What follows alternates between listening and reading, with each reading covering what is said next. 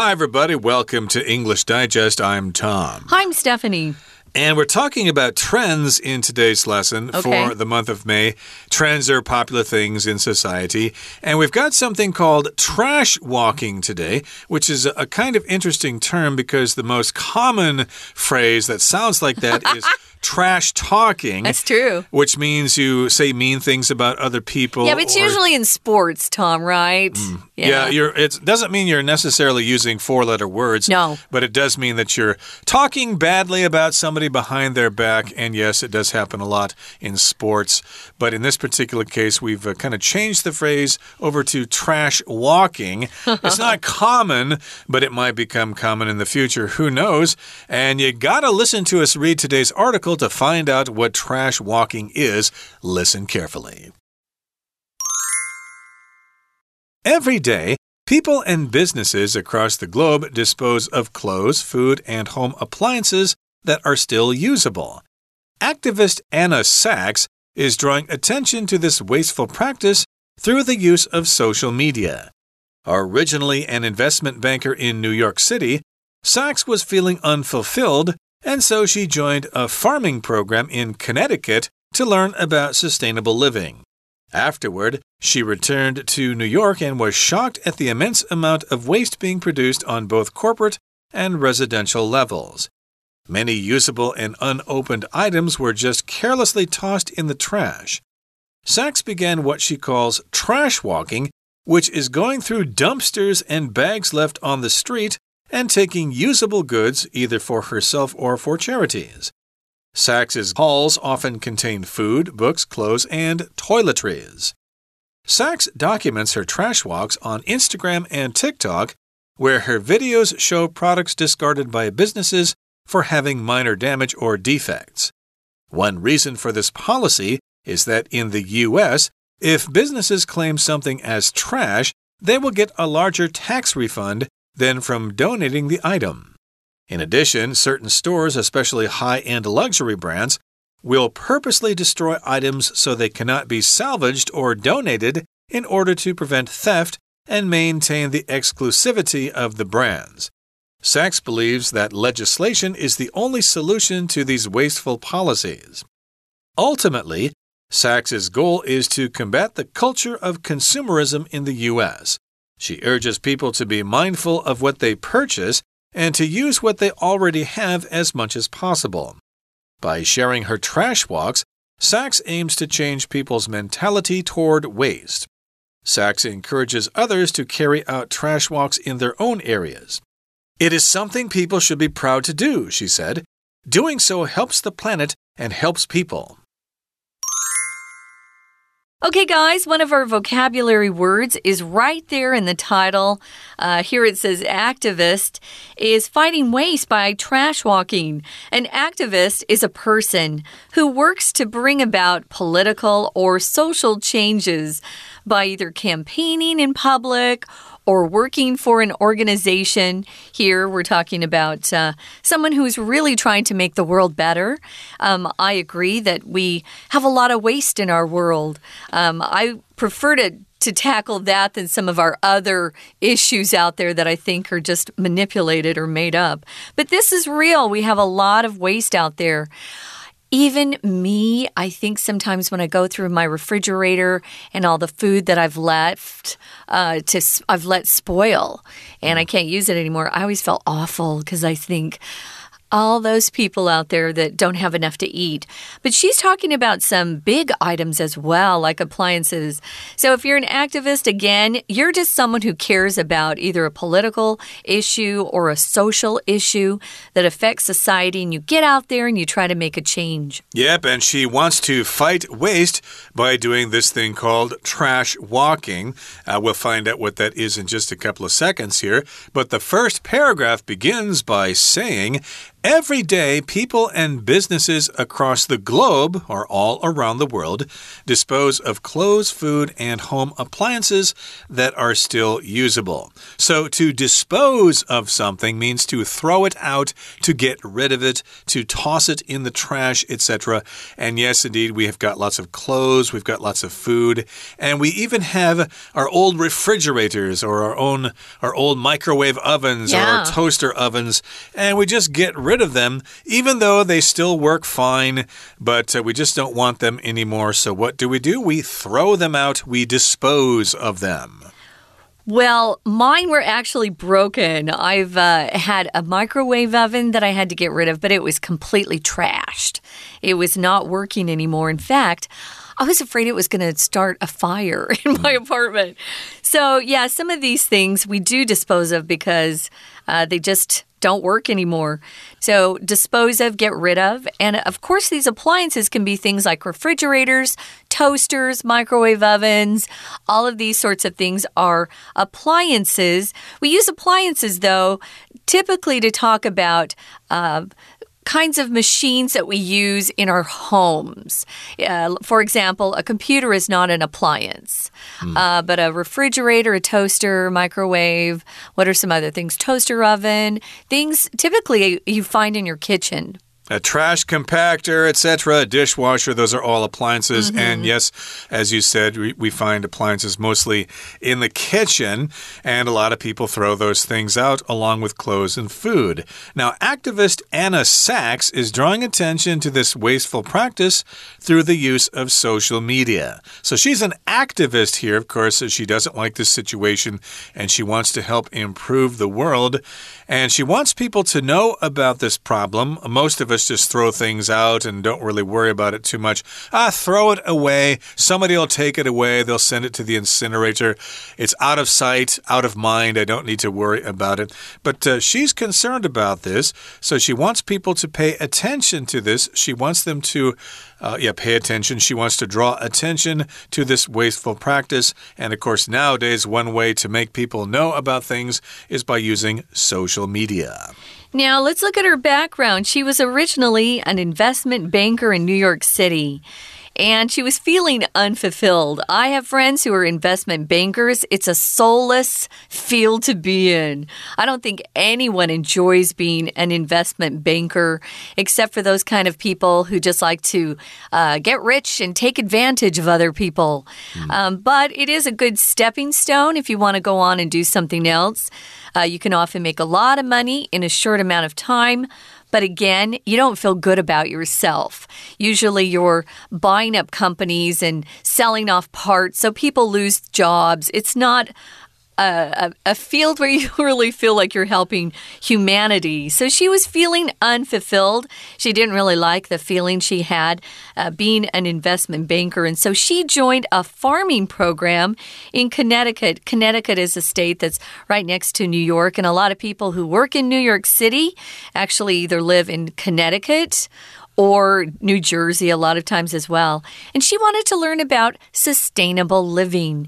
How do we uh, create the things we need to use and eat and not constantly be throwing things away that we can reuse or uh, take something and repurpose it, use it for another purpose. Right, to grow things and then uh, take the waste products and fertilize the ground and stuff like that. Uh -huh. That would all be about sustainable living, not creating a lot of waste. Afterward, she returned to New York and was shocked at the immense amount of waste being produced on both corporate and residential levels. So she was in Connecticut for a while. It's a small state, but it's you know got some nice countryside, mm -hmm. and she got to breathe some fresh air there and listen to the birds singing and stuff like Yay. that. And then she went back to horrible New York with Dirty. all its noise yeah. and the, the, place smells terrible. there are rats running all over the it's place. True. And she also noticed a lot of garbage there, a lot of waste that was being produced on different levels on the corporate level from companies and businesses, mm -hmm. and the residential levels, which would be just people living in houses uh, or apartment buildings or whatever. Uh, I guess uh, the boroughs of New York, like Brooklyn and Queens, uh, they are residential areas primarily. Yeah, but uh, New York City, generally speaking, is uh, the layout is much like Taipei City, where the first floor is a business and maybe even the second floor, and then above that, they're residential apartments. So, yeah, uh, there's a lot of waste being produced by both businesses and people living in those apartments. Many usable and unopened items were just carelessly tossed in the trash.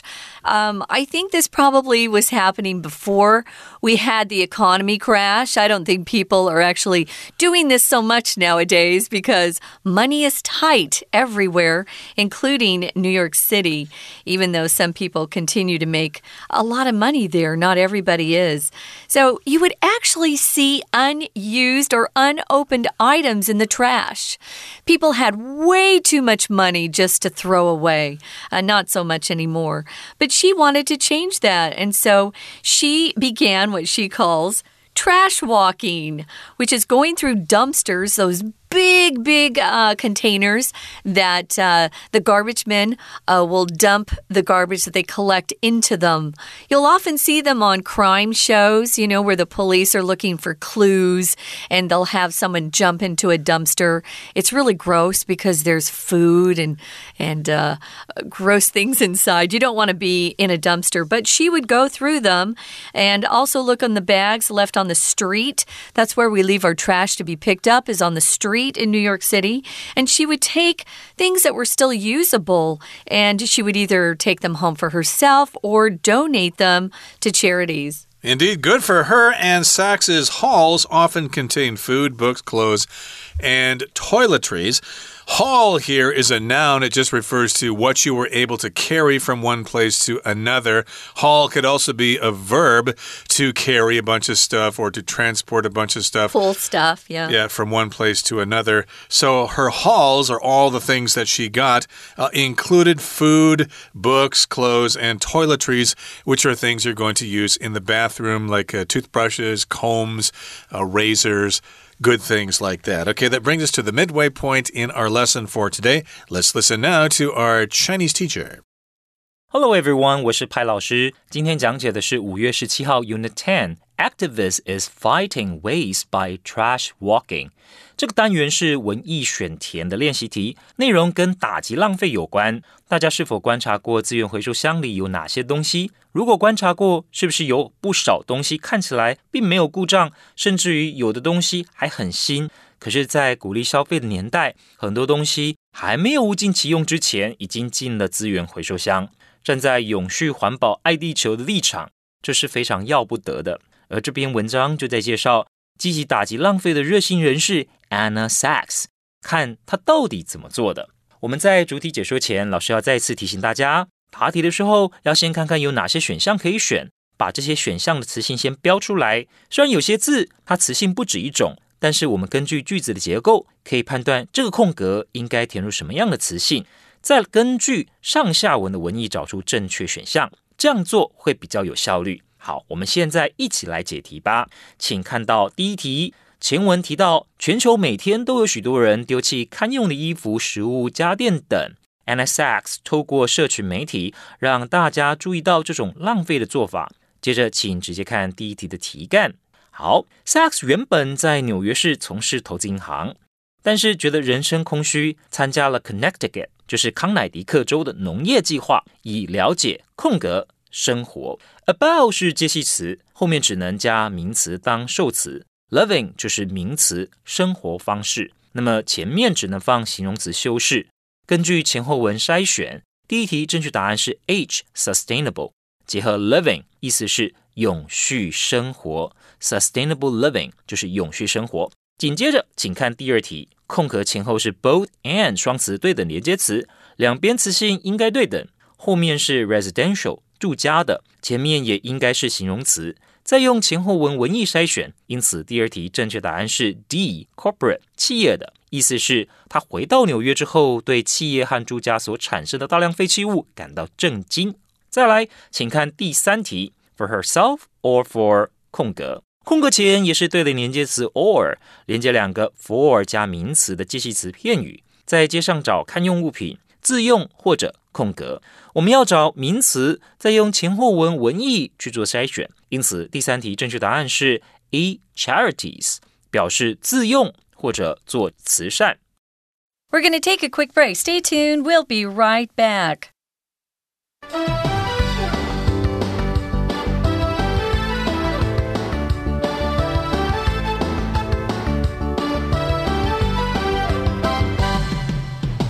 Welcome back, guys. We're talking about a new trend, and that is trash walking. Uh, going by some of these dump dumpsters or even uh, streets and seeing things left uh, to be picked up, maybe by uh, the garbage men or maybe they're bigger items like sofas and chairs. We do that here in Taipei as well. Um, I've actually used a couple things that I found on the street. I, I just pulled them home, I hauled them home, and uh, cleaned them up and uh, used them after that. I was used to living in New York, and sometimes really wealthy people would give away almost brand new sofas. And you'd think, oh my gosh, that's beautiful. I'm taking it home. Well, if you live in a big city, oftentimes uh, people will throw away things that are still usable that you can go through and take home or, or uh, donate to charity as well. When we left you, we were talking about uh, Anna Sachs and the hauls that she got, uh, often containing lots of different things like food, books, clothes toiletries or shampoo, conditioner, razors, things when you go to the hotel and they set these toiletries out for free. That's what toiletries are. I wanted to mention uh, haul is kind of a slang too. We use haul to talk about someone who really came away with some great stuff, or maybe the police um, raided uh, some criminals and they came away with a big drug haul. They had a lot of drugs in the things they collected. Or maybe you're going on a journey and you say, Oh, it's a long haul from New York to California, meaning the journey is very long. So, haul is actually a word we use quite a bit, uh, but primarily as a, a new English learner, um, you'll see haul used as a verb. Here it's a noun, just so you know, but as a verb, you can haul a trailer behind a truck, which means you pull it.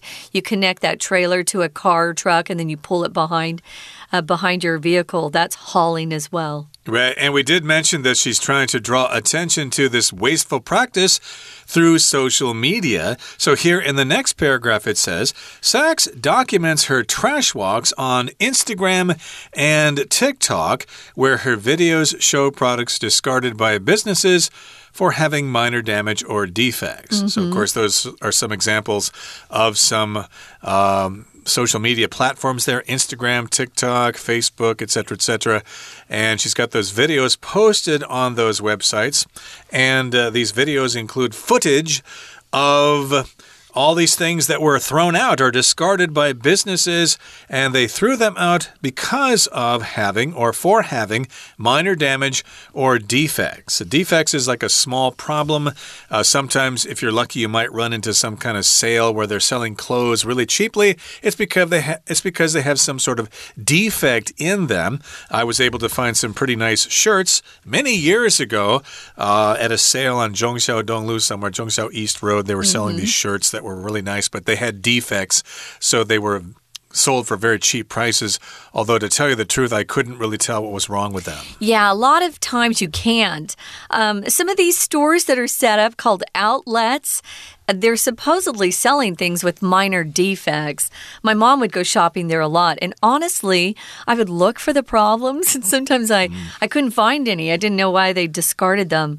So, one reason for businesses discarding things that have very little or minor damage um, is that in the US, if businesses claim something as trash, they will get a larger tax refund than from donating the item, which makes no sense at all. That's how stupid our law is sometimes. They actually should encourage people to donate to charities rather than just to throw stuff away. But that's our uh, IRS and our Congress for you. So, in addition, it says certain stores, especially high end luxury brands, will purposely destroy items so they cannot be salvaged or donated in order to prevent theft and maintain the exclu exclusivity uh, of the brands. I've seen this too. It's so horrible. High end just means very expensive, very sophisticated. Uh, usually it's the chic things, the exclusive brands, the most expensive brands are called high end, like LV. Right, and you might expect them to have a, a, a you know a year-end sale or something. Okay, these bags did not sell, so we're going to sell them cheaply. Yeah. But they won't do that because poor slobs will get them, and that will ruin the image of that particular company. So instead, they decide to destroy them mm -hmm. rather than diluting the value of those particular items. They'll cut them up. I've seen cut up bags on the street. Indeed, that's a, a big waste there. But uh, hey, they want to. Uh, maintain their reputation there. And yes, indeed, they do this on purpose. They mm -hmm. purposely destroy these items so they cannot be salvaged. In other words, you can't fix them if you find it in a dumpster. It's too late, it's cut up too badly, it's damaged beyond repair. And of course, they won't donate them to uh, what thrift stores or whatever because they want to prevent theft, which means things getting stolen. And again, as I said, they want to maintain the exclusivity exclusivity of the brands. That's a noun here. Uh, yeah. Uh, we most often often use this word in, in its adjective form, exclusive. I just joined an exclusive club because the membership fee is really high and I don't want to hang around with undesirable people.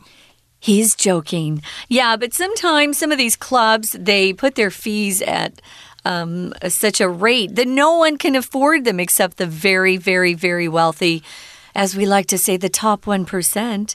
So that's how they maintain their exclusivity um, of their club or brands by just pricing things so high. So Sachs believes that legislation is the only solution to these wasteful policies. She wants more laws to be passed. Um, I'm against more laws or legislation, it just makes life uh, more crazy. But this is how she wants to solve the problem. Legislation refers to laws that your parliament or Congress or legislative yuan here in Taiwan pass, and then they're enacted, they're put into practice, and people have to obey, or they either uh, are, you know, charged a fee for not doing what they should, or maybe it's a crime and they get arrested and put in jail. They might indeed. And here in the final paragraph, it says Ultimately, Sachs's goal is to combat the culture of consumerism in the U.S. So ultimately, at the end, that's her long term goal. She wants to fight or combat this culture of consumerism in the United States and maybe in other countries as well. Uh, consumerism is all about consumers buying and using products and creating a lot of waste and but they spend a lot of money and people get employed, I guess, in the process. But she urges people to be mindful of what they purchase and to use what they already have as much as possible. If you're mindful, that means you're thinking about that thing. When you buy something, you might think, hmm, will I be able to recycle this? Will I just throw this out and create problems for the world? So, indeed, if you're mindful, you think about things more than most people do. Yeah, you're not just uh, unaware of your actions. You actually think about what you do before you do it. So she wants people to be mindful. Um, one of the things that uh, I keep remembering my mom as a kid, she and my dad were going to school, and when you first get married, you're really poor. And I remember her using uh, her lipstick. She would actually use a lip brush to just dig into the lipstick tube when it got down to the very bottom. Now, she did this not to be, you know, somebody who was more aware of consumerism. She did it because they didn't have any money. Hmm. I think with the economy the way it is, we're going to find more people being mindful because they have to be. Uh, you can't just uh, be buying and throwing things away as easily as we used to with how expensive things have gotten. So, by sharing her trash walks with people, remember on Instagram or TikTok, um, she aims or her goal is to change people's mentality toward waste. Waste is bad. She wants to encourage others to carry out trash walks in their own areas. I do. I always look on the sidewalk to see what people are getting rid of. The best places to go know, though, are the more wealthy neighborhoods uh, where they tend to get rid of things that you can still use. Um, and she says, this is her quote, it's something people should be proud to do to go on trash walks. Doing so helps the planet and helps people. So there you have it. You might want to consider going on a trash walk yourself here in lovely, lovely Taiwan. Okay, that brings us to the end of our explanation for today. Here comes our Chinese teacher. 接着第四题，句子以 sex 当做主词开头，可是并没有动词，空格应该是动词，受词是后面的 her trash walks，所以要在选项里找及物动词，再用文意确认。所以第四题答案选 E documents 记录，表示 sex 在 IG 和抖音上面记录他的垃圾行走。影片呢揭露了企业因为轻微损坏或者缺陷就把产品丢弃。接着，请看第五题，解释企业这么浪费是因为政策提供了错误的诱因。逗点之后的 they 代替前面条件子句 if 之后的 business。企业如果说某件物品是垃圾，将获得比捐赠该物品更高的空格。get 是及物动词，理应加上可数名词当受词。可是这里的 tax 只是名词做形容词用，税务的。以前后文筛选，第五题选 J。refund 表示退税。再来，我们看第六题，空格前是 in order to，而后面是 theft 窃盗行为，我们需要一个及物动词，再用前后文筛选。因此第六题选 B prevent 防止，表示某些商店，尤其是高级精品的品牌，会故意把商品毁坏，让别人无法回收利用或是捐赠，借此防止窃盗。并维持品牌的独特性。接着，请看第七题，the 是定冠词，后面要有名词，再用文意筛选。所以第七题答案选 C，solution 解方，意思是 Sachs 坚信立法是这些浪费政策的唯一解方。接着，请看第八题，前文 Sachs 的最终目标是打击美国的消费主义文化，而题干中 she 是主词。在句子开头代替前句的 sex，但后面一样缺乏主要动词。我们用文意筛选，所以第八题答案选 F，urges 力劝，表示 sex 力劝大家注意自己所买的物品，并尽可能善用自己已经拥有的物品。紧接着，请同学看第九题，空格前是所有格 peoples，所以后面需要加上名词。我们用上下文去做筛选。第九题答案选 I mentality 心态，表示 Sachs 借由分享他的 trash walk，目标是改变大众浪费的心态。最后第十题，空格前是不定词 to，后面就需要有一个原形动词。我们看到选项用上下文的文意来筛选，因此第十题选 G。carry out 执行，意思是 Sachs 鼓励其他人在他们自己的社区进行垃圾行走。就这件事呢，就在你家的附近，好好的去看有没有哪一些东西其实是可以回收再利用的。好，以上就是我们针对这篇文意选填所做的这十题所做的中文解题，谢谢大家。That's it, guys. Thanks for joining us. We hope you'll join us for our next program. For English Digest, I'm Stephanie. I'm Tom. Goodbye. Bye.